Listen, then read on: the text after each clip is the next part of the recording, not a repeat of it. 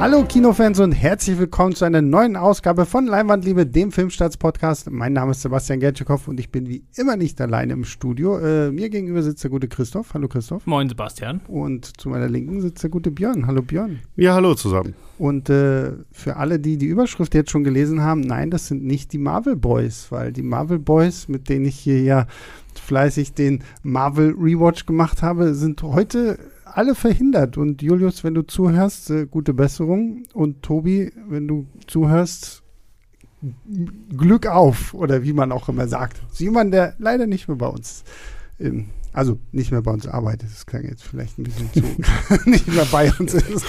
Ähm, gut, äh, wir reden über Doctor Strange 2 in the Multiverse of Madness. Den haben wir jetzt gesehen. Aber bevor wir über diesen Film sprechen, dachte ich, äh, wir machen einen kurzen Ausflug weil wir haben ja auch auf der Pressevorführung kurz vor dem Film noch etwas anderes gesehen, nämlich den ersten, ja, Teaser, nennen wir es mal Teaser, zu Avatar 2 von James Cameron. Ein Film, auf den wir irgendwie jetzt schon seit was, 13 Jahren warten oder so? 2009 war das? Ja, ne? Björn nickt, gut, also habe ich richtig gelegen. Ähm, da will ich doch vielleicht einfach mal kurz fragen, weil alle Welt sieht diesen Trailer ja dann auch äh, bei der normalen Kinoversion äh, von Doctor Strange 2. Wie fandet ihr beide denn den ersten Avatar-Teaser? Mir fehlt da echt der Vergleich. Ich glaube, ich hatte seit vier Jahren keine 3D-Brille mehr auf.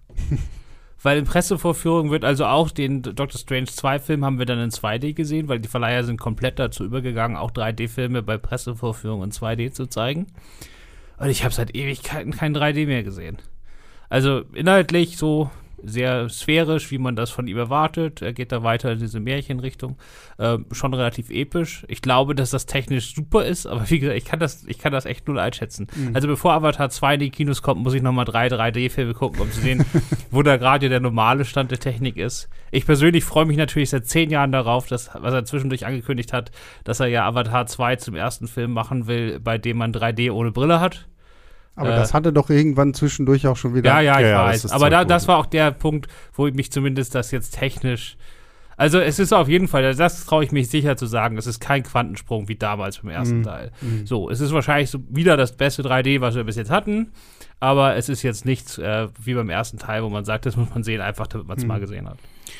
Ja, also ähm, ich habe auch länger keinen 3D-Film mehr geschaut. Ein bisschen enttäuscht sogar, dass sie Doctor Strange 2 dann in 2D geschaut haben, nachdem Kevin Feige groß getönt hat, dass es der erste Marvel-Film seit Ewigkeiten sei, bei dem man explizit in 3D gedacht habe ähm, beim Dreh und ähm, extra wieder will, dass die Leute in 3D schauen. Ähm, da können wir jetzt nichts dazu sagen, also so viel schon mal vorweggenommen für die anschließende Diskussion. Ähm, es ist so, die, der ähm, Teaser-Trailer ähm, zu Avatar 2 der erzählt jetzt noch nicht viel über die Story, sondern das ist ein bisschen so Aneinanderreihung von atmosphärischen Bildern. Und da hat man erst wieder welche, die ein bisschen an den ersten Teil erinnern, die Navi, wie sie auf Bäumen rumspringen und auf Tieren fliegen. Und das sieht so aus wie eine so ein bisschen weiter polierte Version der, der alten Bilder. Das ist also nochmal ein bisschen hübscher, nochmal ein bisschen schöner.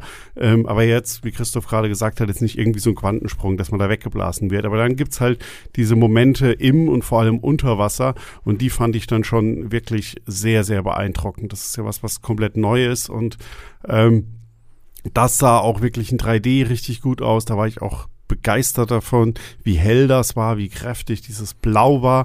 Dann gibt's dann noch so ein paar fantastische Unterwasserwesen, wie so ein leuchtender riesiger Wal. Also das sah schon, das sah schon stark aus und da könnte ich mir dann vorstellen, dass das halt schon wirklich dann nochmal was komplett Neues und vielleicht dann doch ein kleiner Quantensprung ist, weil halt sowas Wasser, das hat man halt bei Life of Pi ein bisschen gehabt, damals von Eng Lee und das war halt schon sensationell beeindruckend, aber da war es dann halt natürlich noch sehr auf die Oberfläche äh, beschränkt und wenn er das dann mit diesen Tauchszenen, wenn er das fortsetzen kann, was er da im Trailer jetzt andeutet, dann wird das schon ein Pflichtfilm in 3D. Hm ich weiß nicht, ich, ich war so ein bisschen unterwältigt, muss ich ganz ehrlich sagen. Also der, der Anfang des Trailers ist ja wirklich so, wie du schon meintest, Björn, so, okay, sieht wie Avatar aus, nur halt ein bisschen schöner und besser. Und bei all dem ganzen Gerede, wie viel unter Wasser und hier mit, wir tauchen zu Marianengraben und zurück und wir sind jetzt ein toller Unterwasserfilmer, hatte ich mir ein bisschen mehr von diesen Unterwasserbildern gewünscht. Die sahen wirklich toll aus, aber so richtig umgehauen hatte mich jetzt auch nicht. Und da gebe ich dann auch wiederum Christoph recht. Es ist auch, glaube ich, seit weiß ich nicht, bestimmt zwei Jahren das erste Mal wieder, dass ich irgendwie eine 3D-Brille auf hatte, weil ich selbst als man noch irgendwie normal ins Kino gegangen ist, dann irgendwann mittlerweile die 3D-Vorstellung einfach gemieden habe, weil das meiste war ja eh dann nur irgendwie im Nachhinein noch konvertiert, damit man da halt noch diesen 3D-Zuschlag abholen kann. Aber klar, bei, bei James Cameron kann man davon ausgehen, dass 3D definitiv Pflicht sein wird. Aber wie gesagt, bis jetzt hat er mich noch nicht so umgehauen. Ja, also es ist halt auch natürlich ein, ein kurzer Teaser. Über Story verraten, ver, verraten ja. sie quasi gar nichts. Also man sieht halt so ein bisschen, dass die Menschen wieder zurück sind auf Pandora und jetzt scheinbar irgendwie mit den Navi so eine Koexistenz haben. Man hat da so kurze Szenen, wo Navis für Menschen irgendwie arbeiten oder mhm. gemeinsam arbeiten. Man sieht die Navi, wie sie menschliche Waffen tragen und rumlaufen. Ähm, da wird jetzt natürlich noch nicht verraten, weil es ist noch, es ist ein relativ kurzer Trailer, also mhm. ich habe jetzt nicht mitgestoppt, aber ich glaube nicht, dass der länger als 1,30 ist. Ähm, und das, das ist natürlich. Deswegen meine ich ja Teaser, ja, ne? Genau, Kein ja, Trailer, sondern einfach ein Teaser. Ich glaube, es gibt einmal einen Spruch irgendwie. es gibt genau eine Dialogzeile genau, von Sam Worthing, äh, nicht mal Dialog, ist ja Monologzeile dann. Ähm, und da, da, darf man halt nicht zu viel, sollte man erwarten. Muss ja auch bedenken, der Film ist noch Dezember, kommt heraus. Also wir sind noch ähm, sieben Monate davon entfernt. Ja. Da wird natürlich gerade bei so einem Film in der Postproduktion auch noch viel laufen. Da werden sie gar nicht so viel Material haben, das schon zeigefertig ist.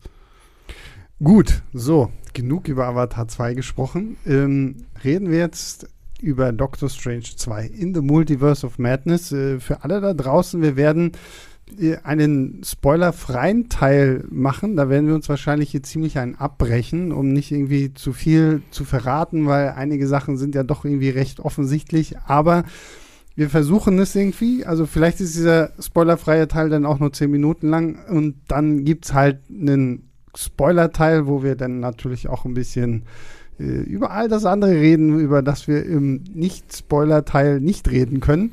Das war sehr kompliziert. Ähm, ja, und damit legen wir endlich los. Doctor Strange 2. Dr. Strange trifft eine, ein junges Mädchen namens America Chavez, die die besondere Fähigkeit hat, sich durch das äh, Multiverse boxen zu können. Allerdings kann sie diese Fähigkeiten irgendwie nicht kontrollieren. Und äh, sie hat zusätzlich das Problem, dass sie von irgendetwas Bösem gejagt wird. Also wenn ihr die Trailer gesehen habt, da gibt es ja einmal dieses komische äh, Fadenmonster, Bändermonster und dann gibt es ja auch noch äh, Gargantos, der in den Comics ja Shuma Gorath ist, aber das durfte man ja nicht nehmen, deswegen heißt er jetzt, ist das jetzt hier Gargantos geworden. Und äh, genau, und Doctor Strange muss jetzt herausfinden, wer irgendwie Interesse daran hätte, dieses Mädchen, das durch das Multiverse reisen kann, äh, zu fangen. Und da wendet er sich dann natürlich auch an die eine Dame, die sich damit so ein bisschen auskennt, nämlich äh, Wanda Maximoff. Und ja, so, so viel will ich jetzt gar nicht weiter erzählen, weil dann geht das Multiverse of Madness los oder auch nicht los. Das finden wir jetzt dann hier in diesem Podcast heraus. Meine erste Frage an euch. Als ihr gehört habt, dass Sam Raimi das Ganze jetzt macht, nachdem ja Scott Derrickson, der Regisseur des ersten Teils, ja aus kreativen Differenzen, Gründen, wie auch immer, den, den Regiestuhl verlassen hatte, kam dann ein gewisser Sam Raimi äh, dran. Wie standet ihr zu dieser News, dass das jetzt Sam Raimi macht und wie viel Sam Raimi steckt am Ende wirklich in Doctor Strange 2 in the Multiverse of Madness? Na, als die Nachricht kam, hat mich erstmal beunruhigt, warum Scott Derrickson gegangen ist. Und ich muss, nachdem ich den Film gesehen habe, sagen, die Befürchtungen, die ich hatte, warum er gegangen ist, die haben sich alle bewahrheitet. Okay, was war und, deine Befürchtung? Äh, naja, er wollte halt das machen, was Kevin Feige die ganze Zeit erzählt hat, was der Film sein soll, nämlich ein Horrorfilm. Mhm. Und das ist er nicht. Und das ist auch nicht mal im Ansatz. So, es gibt Horrorelemente oder es gibt einzelne Szenen, die, die mit Horrorideen spielen, äh, aber auch nicht mehr. Und ich denke mal, Scott Derrickson, der ja wirklich aus dem Horrorfach kommt und zwar aus dem nicht ironischen Horrorfach, der hatte da vielleicht ein bisschen mehr vor. So, dann auf der anderen Seite, Sam Raimi war für mich natürlich, wenn man den schon ersetzen muss, ein super Ersatz. Ähm, zum einen, Sam Raimi hat meinen Lieblings-Marvel-Film gemacht mit Spider-Man 2. Also ähm, sein letzter großer Film, bevor er in Hollywood so ein bisschen aufs Abstellgleis gespielt, äh, gesteckt wurde, war ja die fantastische Welt von Oz, den ich persönlich äh, gigantisch gut finde. Ich weiß, Ich der, auch, hat- der, hat kein, der hat keinen richtig guten Ruf, aber der war in meiner Top 10 damals. Hm. Äh, dementsprechend also Blockbuster-Kino von Sam Raimi auch gerne. Dazu dieses mit den, dass man zumindest ein bisschen Horror reinpackt. Das passt ja auch mit Tanz der Teufel und so. Vor allen Dingen, weil er Horror halt äh, noch mehr als andere Leute ziemlich visuell denkt. Und zwar auch so crazy visuell, nicht einfach immer nur die gleichen atmosphärischen und dann weht ein bisschen der Vorhang. Das kann man auch gut und schlecht machen, aber äh, er hat halt wirklich Ideen, wie man das alles noch ein bisschen absurder, alberner, aber auch irgendwie cooler machen kann oder wie man inszenatorisch da noch was rausholen kann. Und das sind halt auch die Momente hier, die am besten funktionieren. Also die Szenen, in denen Sam Raimi Sam Raimi da sein darf, die haben mir am besten gefallen und die haben den Film frisch genug gehalten, dass ich zwei Stunden lang Spaß hatte oder gut unterhalten war, zumindest größtenteils. Aber er hat sich längst nicht so durchsetzen können, äh, wie ich mir das gewünscht hätte. Und das hört man auch in den Interviews, die er gerade gibt, sehr raus. Das ist ja so, er betont dann immer, ja, als ich da angekommen bin, musste ich erstmal gucken, was Marvel alles will und sozusagen, welche, welche Regeln ich da anhalten muss und so. Also der war schon, glaube ich, ziemlich happy, dass er wieder in dieser Größenordnung was machen darf, nachdem er so lange nichts machen durfte. Hm. Und äh, das ist nicht gut. er hätte da vielleicht ein bisschen mehr Selbstbewusstsein haben sollen. Deswegen so, ja. Also schon kann man gut gucken, aber ist jetzt längst nicht der große Wurf, den, den bei der Kombination von all den verschiedenen Dingen, der da auch auf jeden Fall drin gewesen wäre. Hm. Ja, bei mir war das auch ein ähnlicher Zweischritt, weil es kam ja erstmal die Meldung, Scott Derrickson ist raus, kreative Differenzen, er darf nicht ganz den Film machen, den er machen will. Und dann ist man erstmal enttäuscht, wenn man denkt, okay, Marvel knickt halt ein, beziehungsweise nicht knickt ein, sondern bleibt halt einfach nur den Prinzipien treu und gibt halt gerade, wenn das schon ein Film ist, der Madness im Titel hat, ähm, nimmt das zurück. Dann kam Sam Raimi und dann dachte ich, wow, super. Gerade weil es halt ein so visuell denkender Regisseur ist und das sieht man oft im MCU, wenn es da welche gibt. Also ich, zum Beispiel auch James Gunn, ähm, dann sind das gleich Filme, die ein bisschen rausstechen, während wir dann andererseits so Leute wie hier John Watts, der halt diese Spider-Man-Filme macht und die von Mal zu Mal visuell langweiliger werden und No Way Home war fürchterlich in Sachen Optik. Ähm, und da fand ich das schön, dass es da wieder so einen Kontrast gibt, dass so jemand kommt. Und das habe ich auch bekommen in Doctor Strange, in den besten Momenten. Und ich habe gestern getwittert, dass ähm, Sam Raimi an der zu kurzen Marvel-Leine gehalten wird. Und das ist halt leider das, wo der Film dann in, für mich ins Straucheln kommt. Ähm, immer wenn die Marvel-Stories oder worüber wir im Spoiler-Teil bestimmt ähm, gehen kommen, diese Cameo-Parade, die völlig Banane ist und sinnlos und für mich überhaupt keinen Spaß gemacht hat, ähm, reinkommt, dass es dann der Film halt ähm, gleich deutlich schwächer wird. Genau, und vor allem hat man in vielen Teilen hat man so fünf Minuten das, fünf Minuten das und das funktioniert noch. Aber mittendrin hat man eine Sequenz, die dauert irgendwie dreiviertel Stunde oder so, wo Raimi gar nicht vorkommt. Das hätte jeder inszenieren können. Und in dem Teil, da, da zieht sich das dann schon ewig hin, wenn man sich nicht über die ganzen bekannten Leute freut, die da auftauchen, äh, was ich nicht getan habe. Nicht nur, weil mich so Cameos eh meistens nicht interessieren, sondern weil ich das auch noch hier also so dermaßen lieblos hingeschmissen fand, dass mir die alle am Arsch vorbeigegangen sind. Hm, ja. Ja, also als es hieß, Sam Raimi macht das Ganze, habe ich auch gedacht, ja, okay, geil, aber dann, was du schon meintest, Björn, so, ne, so, das MCU holt sich halt immer irgendwie tolle Regisseure und äh, dann fragt man sich immer, ja, okay, und wo ist jetzt noch Regisseur XY wirklich in diesem Film drin?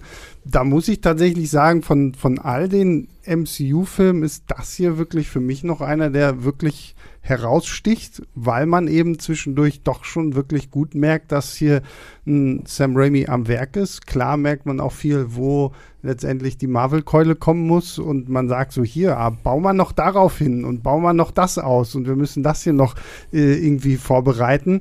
Äh, aber insgesamt fand ich den gerade so vom, vom Visuellen, fand ich den wirklich ziemlich beeindruckend. Gerade auch wenn, wenn dann wirklich Sam Raimi mal so ein bisschen er, er selbst sein durfte und da auch so ein bisschen mit Horror spielen konnte oder so. Ich meine, klar, wir sind immer noch im MCU, da kannst du jetzt nicht groß viel Sam Raimi Horror irgendwie erwarten, aber das fand ich irgendwie ganz spannend. Das Einzige, was mich tatsächlich so ein bisschen gestört hat, war einfach die Tatsache, dieser Film heißt Multiverse of Madness und wenn wir mal ehrlich sind, so viel Multiverse haben wir jetzt irgendwie nicht gekriegt. Es gibt diese eine Sequenz, die man, sieht man ja auch kurz im Trailer schon, dass äh, Doctor Strange halt mit America Chavez da mal so ein bisschen durch verschiedene Universen reist. Das ist aber eine Sequenz von weiß ich nicht, eine Minute, zwei Minuten oder Nee, so? Nicht so- mal. sogar Nicht noch mal. viel kürzer. Viel, viel Noch- kürzer. ja. Ähm, ja, ich, ich wusste jetzt nicht, ob wir das für einen Spoiler-Teil aufsparen sollten, wie viele Multiversen es überhaupt in diesem Film gibt, weil es sind nicht so viele. Ähm, ja, da- das ist, das ist ein Problem. Ähm, aber man muss, um vielleicht da erst nochmal vorher nochmal den Raimi-Punkt abzuschließen. Also man kann schon, und das ist dann ja auch, äh, denke ich, ein Verdienst und dann schönes, also es ist bisher der Marvel-Film, wo wirklich mal ein bisschen ähm, Blut auch fließt Mhm. und ähm, auch Figuren sterben. Ähm, und er findet da zumindest immer wieder mal so einen kreativen Weg, da um die deutlichen Einschränkungen rumzuschneiden. Also es gibt eine Szene, das ist kein Spoiler, also ich erkläre es komplett spoilerfrei, die Szene selbst ist ein Spoiler. Da wird eine Figur in der Mitte durchgeteilt ähm, und das kann er natürlich nicht zeigen. Also sieht man nur, wie ein Gegenstand auf diese Figur zufliegt ähm, und dann sieht man, wie dieser Gegenstand ähm, in eine Mauer reinkracht ähm, danach und dann halt so langsam das Blut halt runter äh, tropft. Und natürlich, normalerweise selbst im FSK 16 Film hätte man da schön gezeigt und das wäre auch wichtig, weil so stirbt halt eine Figur natürlich komplett offscreen, die man halt davor und danach dann einfach halt nicht sieht, sondern man sieht halt nur den Gegenstand, der sie getötet hat. Ähm, aber er hat zumindestens mit diesem, wie das Blut dann da so runtertropft, trotzdem nochmal einen kleinen Moment geschaffen, wo man sagt, ja, der sticht jetzt raus. Das ist so ein Marvel-Moment, der wird mir auch in Erinnerung bleiben. Ähm, Aber ich muss auch sagen, zum Beispiel so so, so auch die, ähm, so die Figuren, also gerade so die, die Monstergestalten, die dann irgendwie rumlaufen, wir haben ja dann auch irgendwelche Geister und äh, die, den Zombie Doctor Strange, der ja auch schon überall irgendwie tausendfach angeteasert wurde. Das sah zumindest auch vom, vom, vom Make-up her und so, finde ich, hat mir das echt Spaß gemacht, so auch mal wirklich sowas bei Marvel zu sehen. Ja, und auch das CGI. Also der Film ist ja natürlich auch CGI Overkill bis zum geht nicht mehr, weil es halt natürlich durch dieses Multiversum, durch diese Monster ja auch nicht anders möglich ist. Aber das, gerade der erste Kampf gegen ähm, so ein riesen Tentakelmonster und was mit dem Auge von diesem Monster dann passiert, das sieht dann schon richtig gut auch aus. Und das ist dann auch wieder so ein Moment, der ein bisschen raussticht. Erinnerte mich ein bisschen an ähm, Guardians of the Galaxy 2, der erste Kampf Mhm. gegen ein Monster, wo es halt auch, ähm, wo du zwar ein riesen CGI-Ungetüm hast, aber es trotzdem nach was aussieht und du das Gefühl hast, ja, da ähm, da passiert auch was, da ist auch ähm, ähm, physisch irgendwas los. Also da, du merkst halt, dass da auch Gewalten am Werk sind, während du halt sonst in anderen Marvel-Filmen ähm, ja auch schon Riesenkreaturen hattest am Ende, wo du dann gedacht hast, okay, und wo ist da jetzt was zu sehen? Und dann, wir hatten es beim Shang-Chi-Podcast zum Beispiel, die beiden Wesen am Ende, wo das dann irgendwie nur grau und grau CGI-Gematsche ist und du halt einfach nur denkst, okay, wann ist es jetzt vorbei? Und ich krieg vielleicht nochmal zwei Minuten mit Figuren.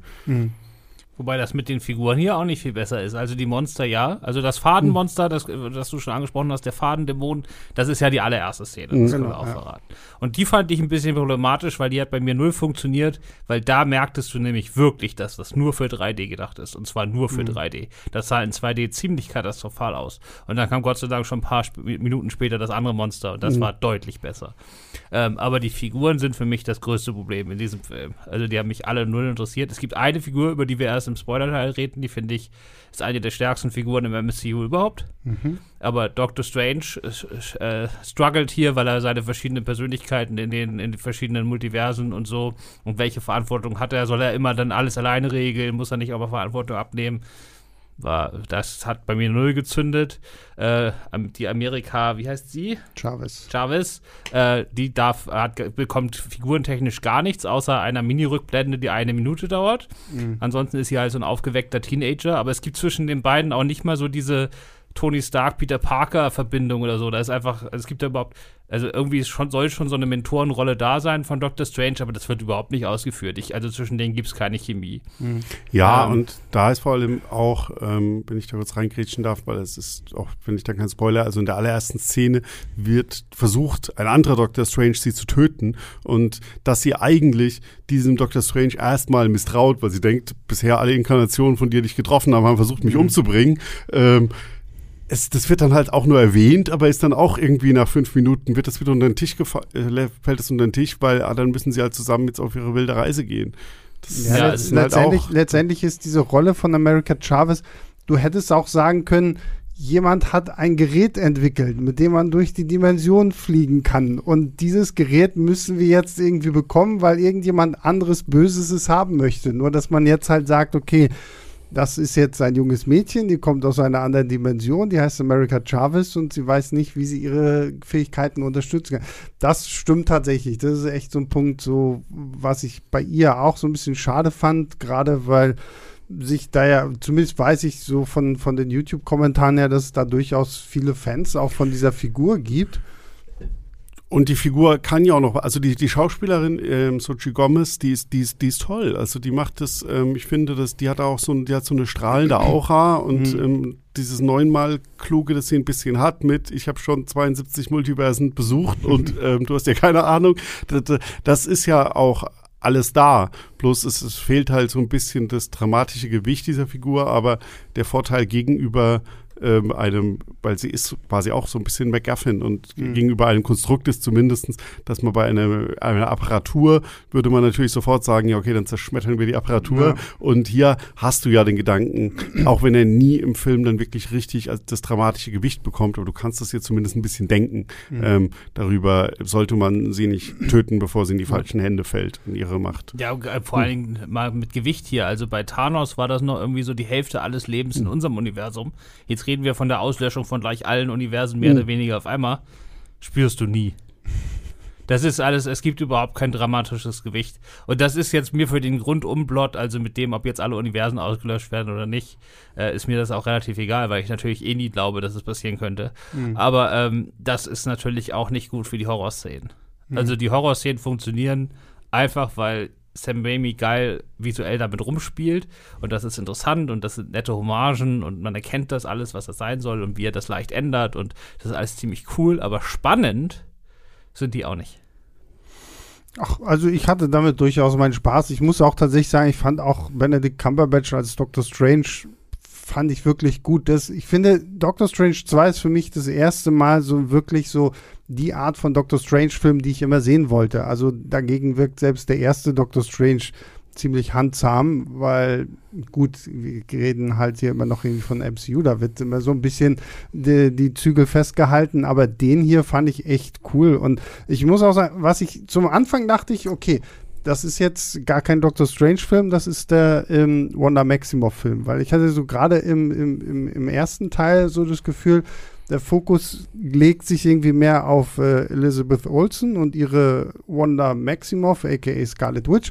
Und dann haben wir aber irgendwann so ein bisschen mehr so diesen Wechsel. Dann, dann liegt das Gewicht wieder mehr auf Doctor Strange. Dann trifft er ja auch unterschiedliche äh, Varianten seiner selbst oder erfährt zumindest was über die. Und ich, das fand ich eigentlich echt ziemlich cool, wie Raimi es hier auch schafft, so diese beiden Stories auszubalancieren, sowohl zwischen Wanda als auch äh, mit, mit Doctor Strange.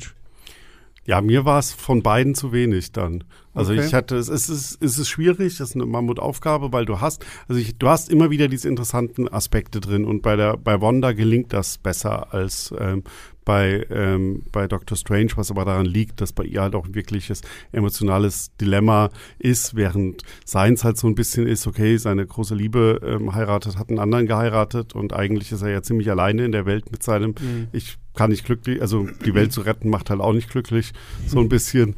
Ähm, und da ja, ich, ich finde Benedict Cumberbatch jetzt auch nicht schlecht. Der, der macht mhm. die Rolle, der spielt das so, wie es ähm, ähm, erforderlich ist und wie das auch immer gut und ähm, ja, wie du daran dran bleibst. Also du bist, hast immer dieses, den Moment, dass du dran bleibst. Es wird jetzt ja auch nie langweilig oder schlecht, aber es, es, es kommt halt jetzt auch nicht der große Kick, dass du sagst, oh ja, jetzt bin ich richtig emotional in seine Figur investiert und habe da sind das Probleme, die mich da irgendwie fesseln. Das, da gab es im MCU schon andere Figuren, wo das besser geklappt ja, hat. Ja, Tony Stark. Diese ganze Zeit, muss ich das hier wirklich alleine machen? Muss ich hm. das ganze Gewicht der Welt auf meine Schulter nehmen? Oder kann man dann nicht mal vielleicht auch mal was abtreten oder so? Das kriegen wir jetzt nochmal in der weichgespülten Version 1 zu 1 dasselbe. Und dann ähm, dieses, wenn er sozusagen in anderen Dimensionen erfährt, wie die da so ticken und was das für ihn bedeutet, steckt da, also die Frage ist ja, steckt irgend so ein Kern quasi in jeder einzelnen Version von, von Doctor Strange, die, die ihn einfach ausmacht mhm. und die er auch nicht abschütteln kann? Oder sind die wirklich unabhängig voneinander? Hat er sozusagen die freie Entscheidung? Kann er auch anders handeln? Äh, läuft er, muss er, wenn andere Doctor Strange sich daneben benommen haben, muss er dann aufpassen, dass er nicht das Gleiche macht, weil das auch in ihm angelegt ist oder nicht? Und das blieb eigentlich für mich pure Behauptung. Das war jetzt nichts, wo ich emotional sonderlich involviert war. Mhm. Das Spannende, was ich aber bei diesem Film auch finde, es ist ja tatsächlich das erste Mal, dass wir jetzt so diesen Fall haben, wo ich sage, okay, wenn du jetzt eine Marvel-Serie nicht gesehen hast, dann sitzt du hier vielleicht wirklich ein bisschen blöd da, so, weil ich muss ganz ehrlich sagen, also Wanda Maximoff funktioniert in diesem Film für mich einfach auch deswegen so gut, weil ich natürlich die Serie WandaVision gesehen habe. Und es wird ja im, im, Zusammenhang mit diesem Film, werde ich sehr, sehr häufig über Instagram und auf YouTube gefragt, oh, welche, was muss ich denn jetzt gesehen haben und muss ich What If gesehen? Und ich glaube, Björn, du hast auch den Artikel dazu geschrieben. Ähm, Björn hat es für euch nochmal aufgelistet. Ich packe diesen Artikel auch nochmal hier in die Shownotes, aber ähm, Spider-Man No Way Home, was immer gesagt wurde, das muss man irgendwie gesehen haben, muss man nicht. Also es wird einmal irgendwie kurz auf darauf verwiesen, dass Doctor Strange vorher mal was mit einem Typen zu tun hatte, der Spider-Man heißt.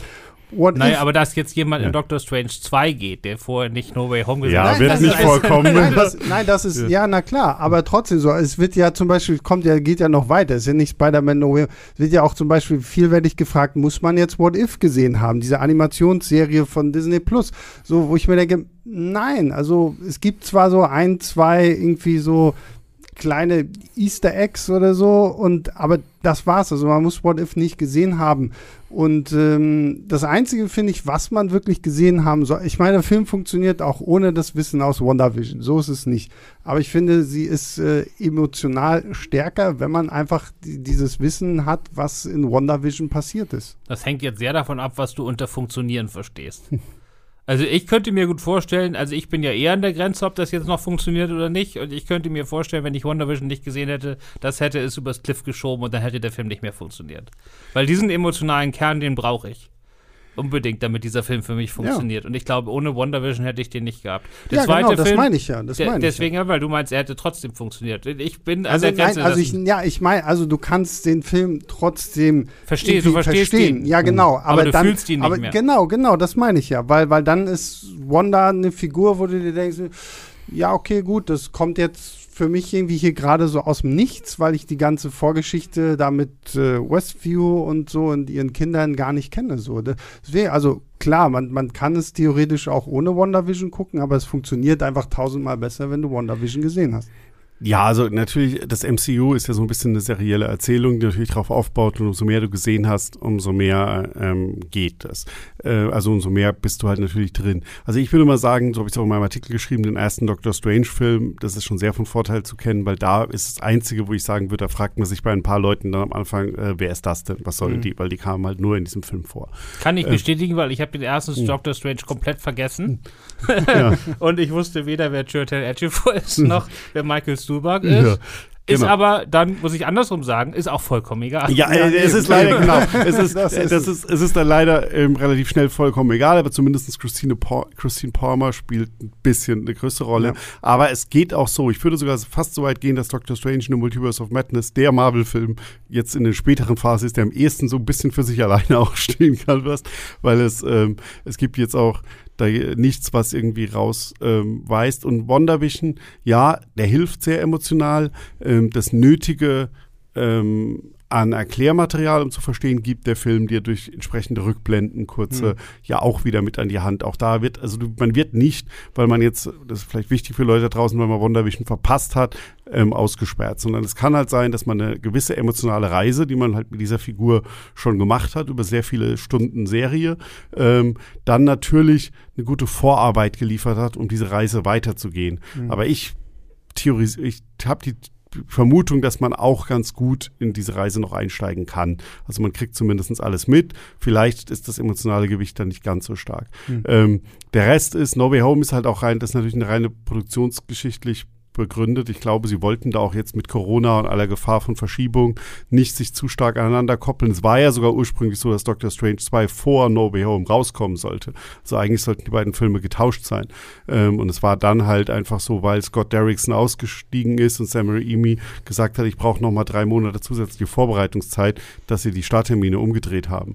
Ähm, oder beziehungsweise sie haben Doctor Strange einfach verschoben nach hinten und Sony hat seinen Spider-Man gelassen. Ähm, deswegen, ähm, ja, das, das war völliger Käse, dass man da irgendwie, also No Way Home muss man dafür nicht gesehen haben, das wird keiner und wenn Doctor Strange und wie gesagt WandaVision. Aber es funktioniert eigentlich alles für sich alleine. Es fliegen dann halt auch zum, beim Thema What If Gags über deinen Kopf vielleicht halt mal weg. Aber das tut es sowieso bei jedem MCU-Film, weil Comic-Anspielung ähm, auf, das, auf Comic-Ausgabe 37 aus dem Jahr 1986 ja. ähm, kriegt dann auch nicht jeder mit und nur ein paar. Und das ist aber auch okay, weil du es einfach ja, es, es, fliegt dann dir vorbei ja. und dann ist es auch nach zehn Sekunden schon wieder vergessen, dass du da jetzt gerade irgendwas hättest vielleicht merken sollen. Hm. Ähm, ich würde sagen, wir machen jetzt unser Fazit und dann gehen wir in den Spoiler-Teil, oder?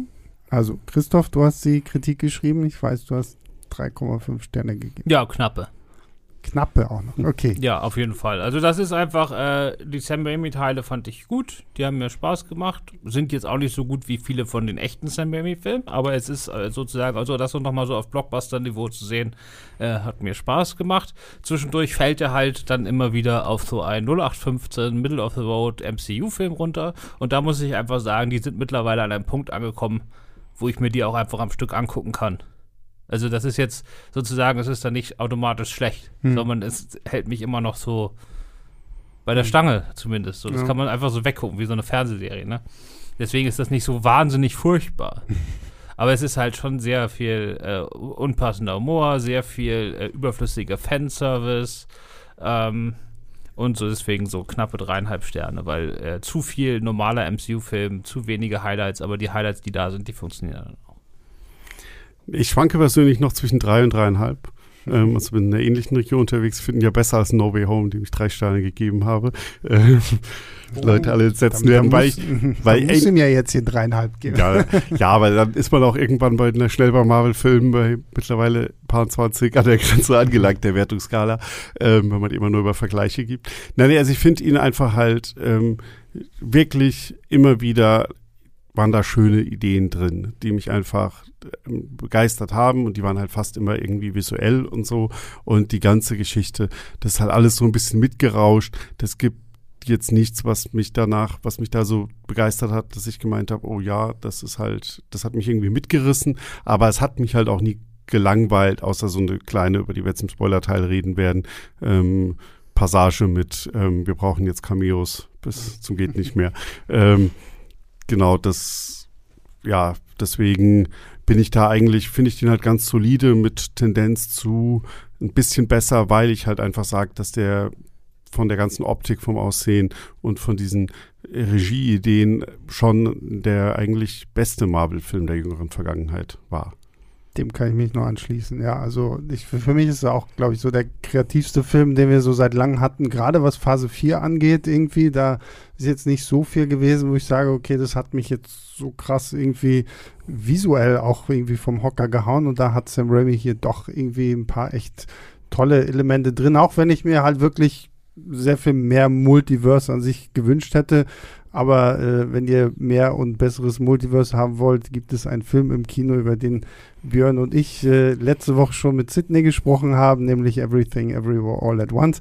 Äh, das definitiv nach wie vor immer noch der bessere ähm, Multiverse-Film und Christoph lehnt sich so vor, jetzt kommt noch irgendwas. Ich habe den, hab den am Abend vor der Pressevorführung von Doctor Strange 2 gesehen. Ja äh, das war ungünstig. Ja. Weil man dann kommt, bekommt man einfach dann bei Marvel. Marvel ist ja eigentlich so die Overkill-Maschine schlechthin, ne? Genau. Und dann geht man in diese Overkill-Maschine und bekommt von allem anderen, äh, von allem, einfach von allem viel weniger als gestern Abend, wo ich diesen kleinen Indie-Film gesehen ja. habe.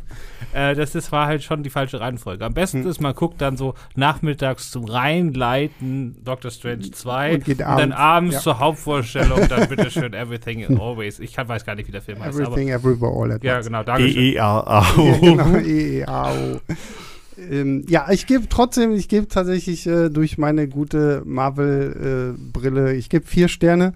Ich hatte wirklich echt meinen Spaß damit, auch ähm, wenn wir jetzt gleich über die Cameos sprechen, ich, ich betrachte sowas irgendwie auch mittlerweile mehr mit Freude als mit allem anderen. Und ähm, wie gesagt, gerade wenn man die WandaVision-Serie gesehen hat, finde ich, ist es auch wirklich tatsächlich jetzt mal so eine schöne Erweiterung von dieser ganzen Geschichte, die Wanda Maximoff da erlebt hat. Und es baut sie einfach zu einer wirklich fantastischen Figur auch, finde ich, irgendwie auf. Und ähm, ja, Ich habe nichts gegen Cameos. Ich habe mich bei Nova Hm. Home über die beiden Heinis da total gefreut. Das ist überhaupt kein Ja, Problem. ja, nur- Aber nur muss wart- damit, ja, ja, schon ich- was anfangen. Ich, ich, ähm, ich kann ja damit auch was anfangen.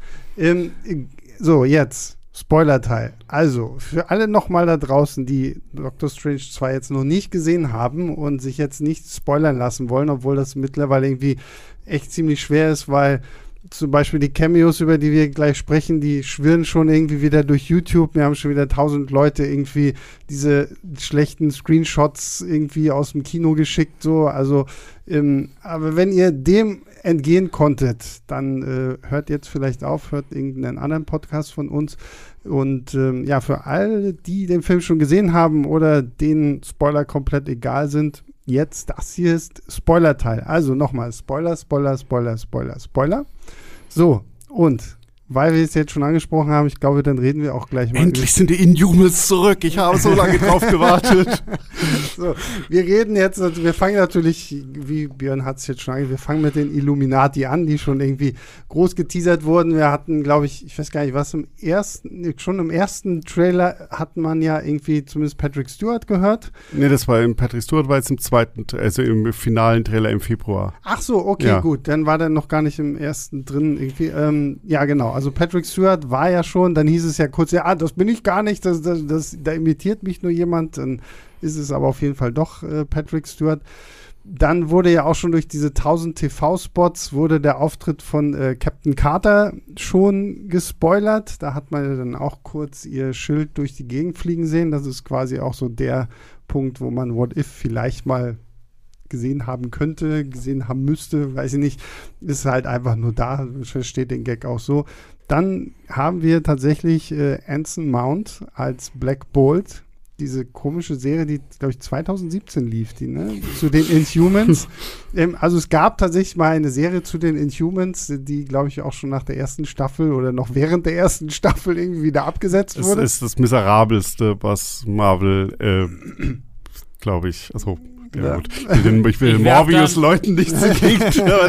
Ich werf da vor allem das, wo ich jetzt seit Monaten leide in den Ring, ne, mit dir äh, Soldier, wie heißt das da, Winter Soldier und Falcon da. ja, das aber langweiligste, was ich in der Geschichte Ja, der aber Menschheit jemals gesehen dann, habe. dann warte, dann, dann schau Inhumans nochmal, weil ähm, Inhumans auch, also auf allen Ebenen hab ich einfach misslungen geguckt. ist. Es ist, es ist wirklich, ist wirklich ganz schlecht. Also es hat einen Riesenhund, der ist ganz nett, aber den, Genau, für ja, den haben sie ja. kein Budget und Ja. deswegen taucht er nur am Anfang und am Ende mal kurz auf.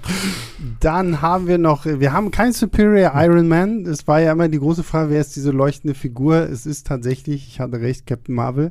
Nur es ist halt eine Captain Marvel aus einem anderen Universum, weil es ist noch Maria Rambeau, gespielt von LeShawna Lynch, die hier auch nochmal kurz auftauchen durfte. Und offensichtlich wurden alle Fanwünsche erhört. John Krasinski, äh, hier Jim aus The Office, äh, taucht auf und spielt äh, Reed Richards, a.k.a. Mr. Fantastic, der Anführer der Fantastischen Vier. Und da haben wir noch, ähm, ja, Patrick Stewart hatten wir, Mordo, genau, Mordo, äh, Edu, ich will sagen, Sure Tell Ejiofor. Danke sehr. Ähm, ist auch noch irgendwie mit dabei und ja, damit sind wir durch die Illuminati durch. Und wie ich zumindest rausgehört habe, ihr fandet es nicht geil. Natürlich nicht. Patrick Stewart gelangweilt bis zum geht nicht mehr. Äh, wen haben wir noch? Der, der, der, der mit dem, äh, der Black Anson- Bolt Heini Mount. Ja. ist Ja. nur da für den Kill am Schluss. Aber der ist geil. Der Kill ist geil, ja. der Kill Deswegen ist geil. dementsprechend, das passt. äh, Linda Carter war mir auch hauptsächlich für den Kill, aber war mir ansonsten Peggy egal. Carter. Peggy Linda Carter. Carter. ist Wonder Woman. Ja. Ja, wunderbar. Peggy Carter äh, war mir relativ egal. Ich habe aber What If auch nicht gesehen. Wer wird ja auch nicht mehr bringen, wenn es auch nicht gesehen mehr, hat. John Also, Krasinski, so sehr ich ihn mag, ich Hm. habe mal über eine Stunde lang ein Einzelinterview mit ihm in New York geführt. Das war absolut fantastisch. Der Typ ist super cool, der ist mega intelligent. Äh, alles wunderbar, totale Fey-Besetzung. Hm. Und ähm, dann haben wir noch äh, die WandaVision, war mir, äh, nicht WandaVision, äh, Miss Marvel. Die Captain Marvel Captain Variante. Captain Marvel. War mir vollkommen egal, weil sie hier nichts zu tun hat. Aber ich habe es auch nicht verstanden. Weil ja die ganze Zeit diese Universumssachen so ist, dass es so ein bisschen leicht anders läuft. Ne? Also Linda Carter, äh, hier Peggy Carter, die hat ja zumindest noch irgendwas damit zu tun. Aber warum ist jetzt diese Agentin aus Wonder Vision, war die doch, oder? Auf Nein, einmal ein Wesen aus einer anderen Galaxie. Also Nein, nein, nein, nein, nein, nein, ist- nein, nein, siehst du, nein. Maria Rambeau ist, ist die Mutter das- von Monica Rambeau, die und Monica Rambeau ist die aus die Agentin aus WandaVision. Und, Ah, okay. und, und äh, Monica Rambeau wird ja dann hier zu, bekommt ja dann Fähigkeiten und hier sagen sie jetzt einfach, Maria Rambeau hat die Fähigkeiten bekommen. Ja, also- also im End- Endeffekt, die sind da, um einmal kurz, also ich habe auch, ich habe No Way Home in der Kinovorführung geschaut, wo ähm, Leute applaudiert haben, als die Spideys Mhm. zum ersten Mal aufgetreten Ja. sind und auch als Daredevil kurz zu sehen war. Ich kann mir nicht groß vorstellen, dass hier jetzt Leute applaudieren, weil sie ähm, ähm, Glaube ich. Anson Mount wiedersehen als in Ich glaube, kein Mensch Ja. hat diese Inhumans-Serie gesehen. aber die, und was mich, mich stört es nicht, dass die einfach da sind und dass, der, dass die Cameos gibt und ich, im Endeffekt sind sie ja hauptsächlich da als Zweck, weil, oh, wir können prominente Leute töten, weil sie sterben ja alle fünf Minuten später und werden ja relativ grausam ähm, umgebracht, ähm, was dann halt teilweise offscreen stattfindet, weil man es nicht zeigen kann. Aber dafür sind sie ja da und das fände ich völlig in Ordnung. Was mich genervt hat an dieser Szene ist, wie stark diese Cameos in die Länge gezogen werden, also die Enthüllung dieser Cameos so in die Richtung, wir provozieren das wieder, was wir bei No Way Home hatten, dass die Leute im Kino da jubilieren werden. Da kommt erst der Erste und dreht sich langsam um. Und dann sitzen sie irgendwann alle da und dann kommt ganz aus dem Hintergrund langsam Patrick Stewart noch angefahren und spricht und oh, du hast unseren Hauptmitglied noch nicht kennengelernt, der gehört auch noch dazu, unser wichtigster, der schlauste Mensch. Der, und wo du denkst, ja, da wird doch jetzt keiner crazy und sagen, ja, geil, jetzt kommt der auch noch. Das, das fand ich, fand ich nervig, einfach wie das da rausgezogen war. Du musst dich jetzt freuen über diese Cameos. Du musst dich jetzt freuen. Nein. Aber ich frage mich halt, ob das, also ich glaube, das Einzige, wo sie wirklich lautes Aufschreien und Klatschen hätten hervorrufen können, wenn sie vorher nicht gesagt hätten, dass Patrick Stewart da drin Ja, auftaucht. Patrick weil, Stewart weil ist der Patrick Einzige, Stewart ist der. Einzige, wo ich jetzt auch gesagt habe, so, oh, krass, Patrick Stewart ist Ja. mal wieder da, weil Reed, äh, John Krasinski, da hat man jetzt schon diese ganzen, äh, dieses Fanart, das wirbelte ja schon so ein bisschen ja, durch. aber äh, Aber da gebe ich Christoph zum Beispiel absolut. Ich gucke jetzt gerade The Office und finde Krasinski da halt echt super. Aber hier hatte ich auch gedacht, so, so A, hat sich für mich wirklich so ein bisschen angefühlt, als würde ich da gerade einen berühmten Schauspieler beim Cosplayen zugucken. Und ich fand ihn tatsächlich auch, wie du schon meintest, Christoph, er wirkte extrem gelangweilt. So, okay, ich sitze jetzt hier halt in meinem Stuhl und rede ein bisschen schlaues Zeug und das war's. Ähm, Ist denn das jetzt ein Test oder ist das, also weil er ist ja einer von denen, die nicht draufgehen. Also ist das jetzt ein Test oder äh, wird So, er die aber- Rolle jetzt spielen? na, wird Nee, doch, aber. er geht der auch doch drauf. Ja, klar. er stirbt auch. Ah, habe ich das nicht mehr Ja, ja. Es sind alle, also am Ende. Ähm, Ja, das, ist ja- das ist, aber ja. das ist halt zum Beispiel, glaube ich, der Punkt, warum diese Szene existiert. Weil du jetzt halt eben nämlich genau sagen kannst, okay, also die, die Inhumans und dieser ganze Terrigen Mist-Kram und so, das wird irgendwo auch in unserem Universum existieren. Die X-Men müssen auch irgendwo existieren und äh, auf die Fantastic Four kommen ja eh. Jetzt ist John Watts zwar auch wieder abgesprungen von dem Film, aber der Film kommt ja irgendwie. Das heißt, ich kann mir zwar auch irgendwie nicht vorstellen, dass ähm, dass John Krasinski jetzt wirklich auch richtig fürs MCU zu Reed Richards wird, aber zumindest könnte er es es sein. wird ja sehr lange schon gehandelt. Aber die Frage ist doch in dem Moment, und das ist ja das Ding, wie, wie, wie die Szene inszeniert ist. Die Szene, so wie sie inszeniert ist, soll Leute dazu bringen, dass sie sagen, wow, äh, das ist ja cool. Was bei, gerade bei John Krasinski völlig misslingt, weil John Krasinski nicht die Mega-Prominenz hat, dass du sagst, das wäre jetzt Tom Cruise, was ja lange rumging, dass der da dabei ist, ähm, wo die Leute sofort alle sagen, Bau, so ein Superstar ist Ding, dann ist, äh, ist John Krasinski als Reed Richards, das ist halt ein Fan Casting, das halt und auch Gerücht jetzt längst daraus entwickelt, das aber auf so einer Internetbubble unterwegs ist, Mhm. dass das auch über die Köpfe ähm, von 90 Prozent des Publikums einfach hinwegfliegt. Also es ist halt einfach aber, nichts. das, aber das ist auch wieder das Dann musst du Problem. es nicht zelebrieren, dann hast du, und auch zu dem, Entschuldigung, das letzte, nur sagen wollte, dass es ein Test wäre. Dafür, also nach den drei Minuten, da wird doch keiner sagen, ja, Reed Richards ist ein geiler, ähm, äh, John Krasinski ist ein geiler Reed Richards, da brauchen wir jetzt einen Fantastic Four Also. Na, das Problem, glaube ich, an dieser Szene ist aber auch einfach, dass sie sie, sie hätten sie nicht anteasern dürfen. Weil, weil wenn ich jetzt, Leute fragen mich so, okay, ja, ich rechne mit 15 bis 20 Cameos und keine Ahnung was, weil es wurde ja eben nämlich genauso diese Illuminati-Gruppe irgendwie aufgebaut, so als das, was wir in Loki, so viele haben ja auch gedacht, okay, sind die wie die TVA bei Loki, so, so eine Organisation, die über das Multiverse wacht und deswegen haben wir hier tausend krass coole ähm, Auftritte. Und ich gebe dir vollkommen recht, wenn man es jetzt wirklich nur für den Wow-Faktor hätte haben wollen, dann hätte man krassere Stars nehmen müssen. Dann hätte halt wirklich Tom Cruise als irgendwie Iron Man auftauchen müssen und keine Ahnung wie was so. Und Oder nochmal Robert Downey Jr. Also dann hättest du halt wirklich sowas, das, ja. wo die Leute emotional irgendwie drin sind. Also das ist ja, deswegen hat ja Tobey Maguire und Andrew Garfield hat ja da funktioniert. Und Mhm. das sind halt hier wirklich, bis auf Patrick Stewart, das würde ich ihnen geben, dass da Leute vielleicht sagen, aber das, da bist du halt schon davor bei fünf Stück. Gut, wenn man jetzt ähm, sagt, Mordo ähm, klammert mal ein bisschen aus, weil der halt schon vorher dann dabei ist. Aber ähm, sind das halt alle, ist das alles so illegal und es wird so in die Länge gezogen, diese ganze Enthüllung, wenn einer nach dem anderen. Und du denkst, Ja, der wichtigste Teil fehlt fast vollständig. Also man hat am Anfang diese, diese Cameo-Parade, das wollte wahrscheinlich Marvel. Mhm. Dann wir, kam, kommt der Teil, der eigentlich für den Film wichtig ist. Äh, der spielt fast keine Rolle. Das ist nämlich der Teil, wo dieses Illuminati-Komitee darüber redet, wie gehen wir mit der Macht von Doctor Strange um, was ist hier in unserem Universum mit Doctor Strange passiert, was bedeutet das jetzt für die Doctor Strange aus dem anderen Universum. Also da, wo man wirklich eine interessante Diskussion haben könnte und wirkliche moralische Dilemma, der wird so ein bisschen so nur noch 15 Argumente ausgetauscht und dann sagt irgendwie äh, Professor X dann da später so, ich lasse den jetzt doch frei. So, und dann ist das vorbei. Und dann kommt der Teil, auf den Sam Raimi Bock hat, wir schlachten die jetzt alle ab und der ist dann auch der Beste. ja. Ja, da bin ich dann auch wieder, das hat dann wieder Spaß gemacht und da ist auch ja unter anderem die Szene, die ich von dem spoilerfreien Teil ähm, beschrieben habe und genau zu dem Thema, dass die Leute auf 15 bis 20 Cameos hoffen, das ist es. Erstmal bis, also Abspannszenen dann wieder. Alles, was an Cameos in diesem Film ist, steckt in dieser Szene. Achso, jetzt können wir es ja auch sagen, Bruce Campbell ist auch in diesem Ja, Film und- kurz mit Und dabei. Bruce Campbell ist noch vorher auch übrigens in diesem Universum und da wir vorhin drüber geredet haben, Multiversum, wie viele sehen wir wirklich? Drei. Also eins und zwei, also unser Hauptuniversum und zwei weitere. Das war's. Also, länger, abgesehen- als wenn man sagt, länger Ja, als außer jetzt dieser 30 Sekunden einmal Schnelldurchlauf durch das Noah-Universum und das ähm, ähm, Und die sind auch nicht sonderlich interessant. Es gibt ein Universum, das ist einfach ziemlich kaputt, aber das sieht so ein bisschen aus wie so dieses Christopher Nolan-Momente aus dem ersten Teil in ein bisschen düsterer, Mhm. so mit ein bisschen Friedhof-Optik. Und das andere ist so ein bisschen so Zukunfts-New York, äh, also einfach normales New York, aber überall sind Blumen.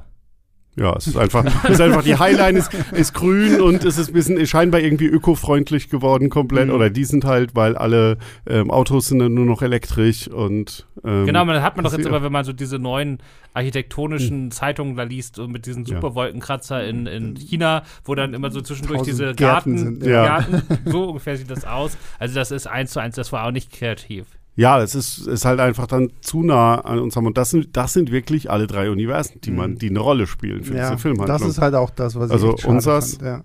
Dieses leicht, ich sag mal, leicht ähm, Öko-New York und das zerstörte New York. Das eine war Gretas New York und das andere ist Ja, das reale New das York. reale New York, genau. Also wenn es wirklich ist, ja. kaputt geht. So, ja, da hätte ich mir auch tatsächlich echt irgendwie ein bisschen mehr gewünscht und ähm, ja, ist schade. Das bringt uns jetzt endlich mal, jetzt können wir ein bisschen mehr über Wonder Maximoff sprechen, weil wir hatten, bevor wir diese Aufnahme gestartet haben, noch die große Diskussion, verraten wir jetzt schon im Nicht-Spoiler-Teil, dass Wanda hier ja jetzt wirklich die Schurkin dieses Films ist oder nicht. Ich war dagegen, weil, wie gesagt, der ein oder andere hat vielleicht Wonder Vision jetzt nicht unbedingt gesehen, was ja schon so ein bisschen so die Origin-Story der Scarlet Witch war, die hier dann tatsächlich auch mehr als Schurkin agiert, auch wenn sie tatsächlich, glaube ich, eine der besten Schurkenfiguren ist, die wir im MCU je hatten, oder? Das ist mal eine Figur, wo ich nachvollziehen kann, warum sie das Ja. alles macht. Und man spürt halt, man hat halt wirklich Angst vor ihr, weil man diesen Schmerz spürt, ne? Mhm. Also das Thanos hat ja dann auch funktioniert, einfach weil der so lange und so breit aufgebaut wurde. Ja. Aber bei Thanos war ja dieses Ganze mit, ich lösche jetzt die Hälfte aus, das war ja eine relativ intellektuelle Diskussion. Ja. Das war ja nicht aus Wut raus, sondern das war ja mehr so ein Intellektueller, der jetzt sagt, wie können wir die Welt retten und dann ohne Empathie einfach sagt, bringen wir halt einfach die Hälfte von allen um und dann geht es der anderen Hälfte besser. So, das ist ja, das funktioniert auch. Und hier ist es zum ersten Mal so, dass man den Schmerz so sehr fühlt, zumindest wenn man WandaVision gesehen hat, dass man ihr wirklich alles zutraut. Also Miss Elizabeth Olsen auch einfach eine der besten Schauspielerinnen im MCU. Äh, vor allem, wenn man sie dann mal mit dem vergleicht, was Rachel McAdams hier nicht, äh, nicht liefert, ähm, dass das einfach äh, super funktioniert. Auch wenn sie dann leider relativ schnell auf so ein, äh, also sie äh, wandert dann immer mal wieder in andere Universen, aber in unserem Universum wird sie dann ja recht schnell, einfach setzt sie sich irgendwo in die Ecke und bleibt dann da sitzen. Ja, also ähm, es wird ja auch schon sehr, sehr, sehr früh bei ihrem ersten Auftritt direkt enthüllt, dass sie die Bösewichtin ist. Deswegen könnte man sagen, es ist halt jetzt einfach. Aber sie haben es ja geheim gehalten aus den Marketingmaterialien. Deswegen auch diese ganze Diskussion, dass die Trailer zu viel spoilern. Ähm, ja, richten sich diese Cameos, aber wir sehen ja also es gibt ja genug Überraschungen. Ähm, und ja, es ist einfach, und deswegen glaube ich persönlich, es funktioniert wahrscheinlich auch, auch ohne WandaVision noch recht gut. Es ist halt ein sehr ähm, nachvollziehbarer Konflikt. Das ist einfach eine Mutter, die sagt, ich möchte meine zwei Kinder zurück, die sie halt in ihrer Vorstellung hat. Ähm, und dafür ist sie halt einfach bereit, alles zu tun. Und dann sagt sie auch, egal was sich mir in den Weg stellt, das bringe ich halt um und ähm, zerreiße es und zerstöre es. Hauptsache, ich habe am Ende meine zwei Kinder wieder. Und das ist halt eine sehr basic ähm, Motivation, eine sehr intime Motivation, aber das finde ich auch ganz gut, weil so ist dieses ganze, sonst hat man halt diese größenwahnsinnigen Weltenzerstörungswesen, und hier hat man, ist das Weltenzerstören ja eigentlich nur das Beiwerk. Es passiert halt, wenn sie das macht, was sie mhm. machen will. Und allein dadurch funktioniert sie und sie ist halt dann emotional. Und da ist dann aber das Problem, dass du vorhin meintest, das ist lange Zeit so ein bisschen WandaVision-Film, dann doch Doctor Strange-Film, dass es halt, dass sie halt irgendwann dann doch Platz machen muss und sich halt quasi auf ihren Berg setzt und dann da halt wartet. Und dann hat man noch wieder schöne Szenen, die dann auch wieder visuell interessant sind. Also es gibt dann ja auch so eine, ich nenne es jetzt mal Zombie-Wanda, auch wenn es nicht korrekt ist, weil sie keine Zombie-Version ist, sondern ähm, so anders verfällt. Ähm, aber das sieht dann auch wieder ganz cool aus, wenn sie da irgendwie barfuß ähm, hinter den Helden herläuft und äh, versucht, ähm, Doctor Strange beziehungsweise vor allem America Chavez zu bekommen. Ähm, Deswegen fand ich sie da schon eine wirklich starke Figur und bin da schon begeistert. Ist ja auch mal gut, dass sie da jetzt endlich mal hingehen beim 28. Film. Weil das ist ja wie beim Wrestling, das ist ja bei Comics genauso. Du, irgendwann ist eine Figur auserzählt und dann machst du einen Helden zum Bösewicht und andersrum und dann kannst mhm. du wieder von vorne anfangen und dann kannst du irgendwann wieder zurück und so hält man die ja frisch oder am Leben, ne? Und das war jetzt das erste Mal, dass es wirklich passiert ist, ne? Also Winter Soldier zähle ich nicht.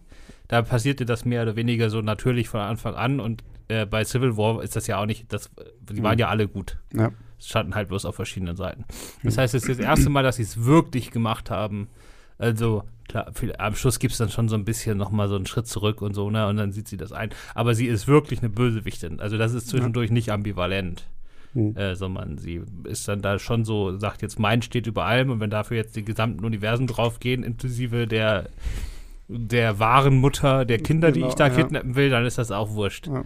Ja, und äh, sie tötet halt auch wirklich richtig. Und das ist auch ähm, sonst, also auch hier haben wir jetzt mehrmals gesagt, passieren diese Tode halt teilweise offscreen, aber es sind ja zumindest Figuren, auch wenn sie einem doch ein bisschen egal sind, weil sie so kurz eingeführt werden, aber es sind ja zumindest Figuren mit einem gewissen Rang und nicht ähm, Passant 3711, mhm. der da halt ähm, von dem Alien abgeschossen wird bei der Schlacht von New York. Ähm, das, und das ist ja auch mal was, dass da jemand, dass da eine Figur, ein Bösewicht einfach hingeht und wirklich nach und nach einfach Helden und Heldinnen tötet. Das haben wir halt seit Thanos nicht mehr so gehabt. Hm. Das war aber auch mit Spaß. Also bei Thanos ja. war das ja so, der geht da durch, weil ihn das alles nicht interessiert, der hat nur sein Ziel. Und sie macht das ja schon grausamer, als es sein muss. Also wenn hm. sie dann den Black Bolt, der übrigens on camera stirbt, ja, ja. Äh, dem spritzt ja dann das Blut aus den Ohren oder wo das auch immer herkommt, weil dem, der hat so einen tödlichen Schrei und da sie ihm den Mund weghetzt, äh, da hext, dann äh, geht dieser Schrei quasi in seinem Kopf selber los und dann explodiert er. Ähm, der war schon ziemlich cool. Äh, Peggy Carter wird in der Mitte vom Captain America Schild durchtrennt. Captain Britain Schild.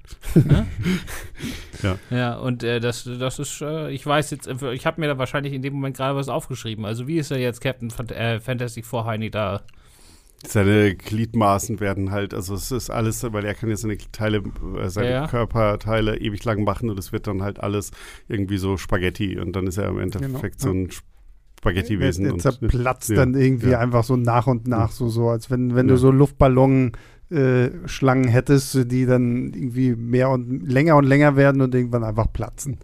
Und so verschwindet dann halt auch ein Reed Richards und Ja. ist dann Geschichte. Ähm, ja, wenn wir denn schon bei den ganzen Cameos sind, haben wir den größten Cameo noch nicht erwähnt. Es gibt ja natürlich für diesen Film zwei Post-Credit-Scenes, also eine Mid-Credit-Scene und eine Post-Credit-Scene. In der Post-Credit-Scene seht ihr nochmal Bruce Campbell, das ist wieder der Pizza Da- Popper. der genau Pizza Popper Abschlussgag.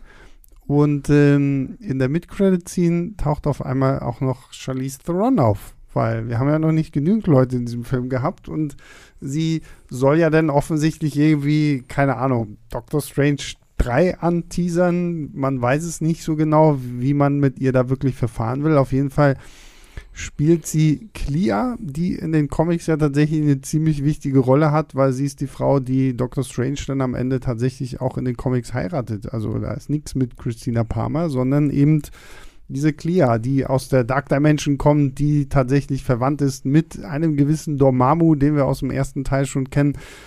Da bin ich gespannt, ob das jetzt hier wirklich auch nur so eine Post-Credit-Scene ist, die jetzt hier einmal erscheint oder ob da dann wirklich irgendwann in, wann auch immer ein Doctor Strange 3 kommt, auch da weiter fortgeführt wird.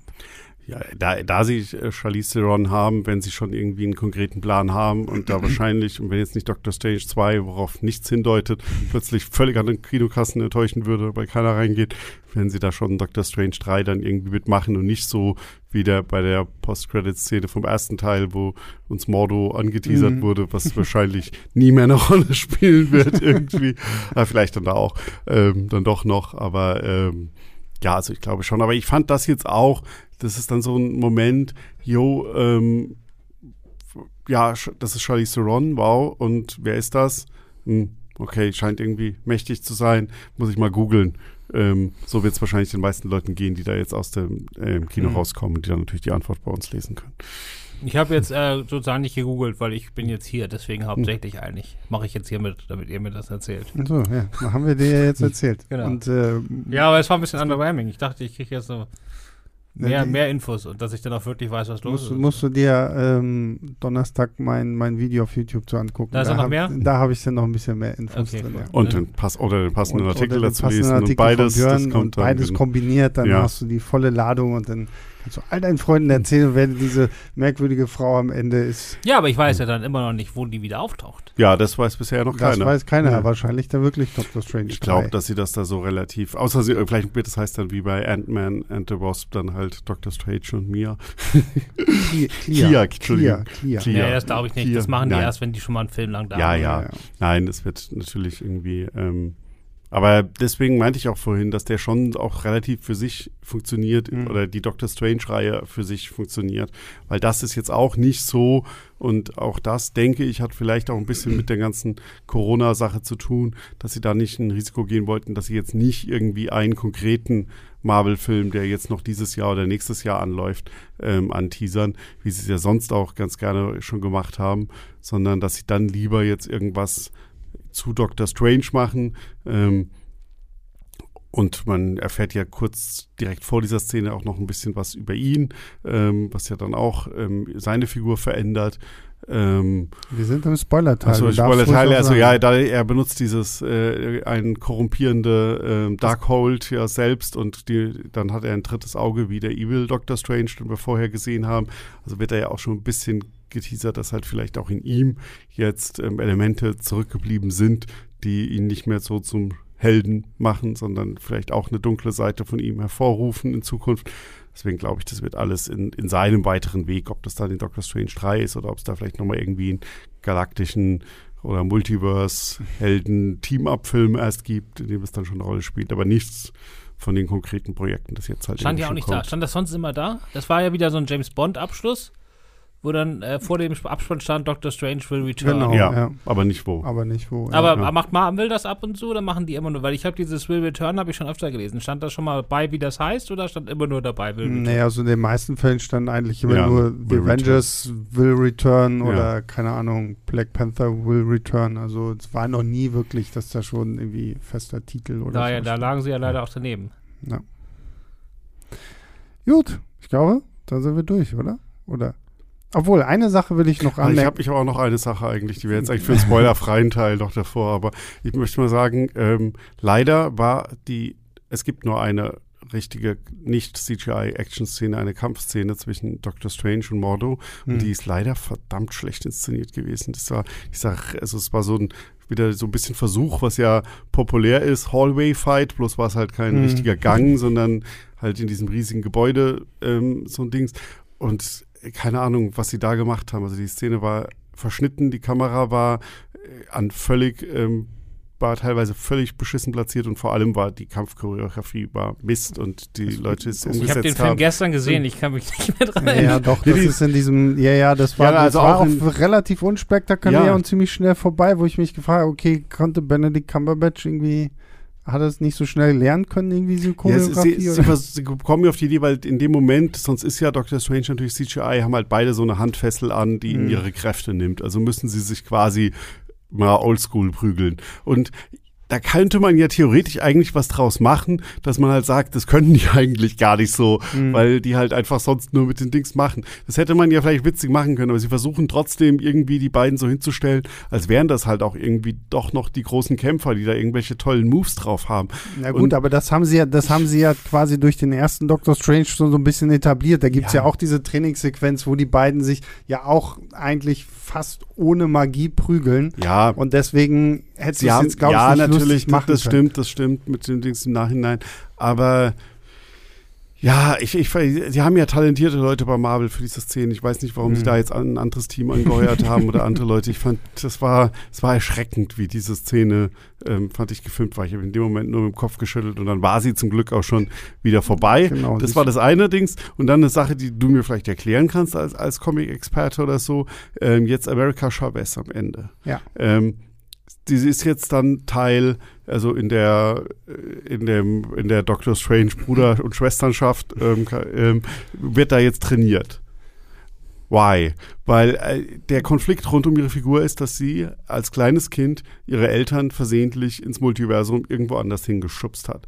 Ähm, und jetzt am Ende kann sie ihre Kräfte kontrollieren. Und das Ganze, was ich gedacht habe, was diese Figur jetzt ihr nächstes Abenteuer ist, was dann auch vielleicht ein cooler Film oder Serie in Zukunft wäre, ist, dass sie jetzt quer durch dieses Multiversum chatten muss, um irgendwie ihre Eltern zu suchen. Und stattdessen sitzt sie da jetzt zwischen diesen ganzen mönchsliken ähm, Zaubererinnen und fängt da an, irgendwie zu trainieren, um auch irgendwelche Energieschilder machen zu können. Ich gedacht habe, warum braucht die das? Das, das habe ich mich auch gefragt. Vor allem das Ding ist, du kannst es auch nicht erklären, weil America Chavez in den Comics hat nichts mit Doctor Strange zu tun. Also die ist zwar dann irgendwie bei den Young Avengers und bei den West Coast Avengers und die, die ist aber ihre eigene Figur. Dadurch, dass sie sie jetzt, glaube ich, hier so reinprügeln, irgendwie in dieses Doctor Strange-Abenteuer. Deswegen meine ich ja, wahrscheinlich wäre es besser gewesen, sie wäre irgendein magisches Objekt gewesen, statt halt diese Figur. Macht das am Ende, gebe ich dir vollkommen recht, macht keinen Sinn, dass sie jetzt auf einmal irgendwie die Schülerin in, in Kamatage wird und jetzt irgendwie Magie lernen muss. Das Einzige, wie ich es mir erklären kann, ist, wenn sie vielleicht sagen, dass sie dadurch dann besser ihre eigenen Fähigkeiten irgendwie kontrollieren kann, um dann später vielleicht genau sowas irgendwie in, einem, in einer Serie oder sonst wo irgendwie ihre eigenen Abenteuer zu erleben. Aber ja, da gebe ich dir vollkommen recht. Das hat, äh, macht nicht wirklich viel Sinn. Außer dass man halt sagt, okay, wir wollen sie halt unbedingt erstmal irgendwie im MCU drin behalten. Falls wir sie irgendwann später mal wieder brauchen, können wir ja sagen, ach ja, wisst ihr noch, in Kamatage, da ist ja noch hier America Chavez, die trainiert da gerade noch so ein bisschen. Aber ansonsten hat es nicht viel Sinn gemacht, zumindest nicht aus Comic-Sicht. Und was ist mit dem äh, durchaus visuell interessanten Prä-Finale, in dem ein Doctor Strange gegen anderen Doctor Strange mit Musiknoten fliegt? Darauf wollte Das ich ist- nämlich so, ja. gerade Das eingehen, war ein- das das war wollte, eine schöne weil diesen. Fight fand ich absolut fantastisch. Ich habe mich erst gefragt, was zur Hölle passierte gerade. Und ich musste die ganze Zeit an hier Silly Symphonies von Disney denken, wo halt so immer so die, die, die Kampfhandlung oder die Bewegungen immer so auf die Musik abgestimmt sind. Und hier kriegen wir so einen magischen Notenkampf, wo sie sich irgendwie mit äh, Ja, also Musik das war, ich glaube, schon ein sehr Fantasia-Zitat von, von Sam Raimi. Ja. Also das hat, das ist wieder das, eine dieser Szenen, die ich meine, aber die hatte ich jetzt auch gerade nicht mehr auf dem Schirm, die man wirklich, ähm, die wirklich, die gut sind, weil sie seiner wo man so eine verrückte Handschrift hat und wo es man denkt, ja, ähm, da wird mal was, was anderes Mhm. einfach gemacht. Das, also all, allgemein muss ich, wenn ich gerade jetzt die eine Action ähm, kritisiert habe, ich finde, da, das ganze Action-Finale, das ja auch so ein bisschen mehrstufig ist, das ist ja schon der Auftakt, ähm, diesmal auch ähm, gut ähm, und besser als jetzt bei Shang-Chi zuletzt oder vor allem was bei No Way Home, weil du halt nicht einfach nur einen imposanten Fight hast, wo, wo immer größere Monster oder so aufeinandertreffen, sondern auch die finale Konfrontation mit ähm, Scarlet Witch ist ja ganz interessant gestaltet, weil es halt auch nicht nur einfach darum geht, mit immer noch größeren Kräften aufeinander ähm, ähm, zu gehen, weil es nur da kleine Kniffe drin sind mit dem Zombie Strange und mit dem Versuch an sie zu appellieren und so weiter. Also deswegen das ist auch eine bessere Seite dieses Films. Die Action sonst, abgesehen Ja. von diesem Martial Arts Fight. Der, Ohne keiner, Martial der Arts. keiner ist. Genau. Gut, so jetzt haben wir aber, glaube ich, alles. Damit sind wir durch. Ähm, Christoph, vielen lieben Dank, dass du heute hier warst. Genau, ich will noch mal jetzt Oh, hier von unserem Sam Raimi war ja hier, ne? Hm. Hier, also wirklich, also zehn Meter von hier, wo wir gerade sitzen. Äh, letzte Woche, vorletzte Woche. Ja. Und da wollen wir noch mal unseren Kollegen Yves vom Moviepilot, der ja hier auch oft genug zu Gast ist, der hat nämlich ein ganz tolles äh, YouTube-Interview mit ihm gemacht. Äh, das muss man sehen. Das ist super.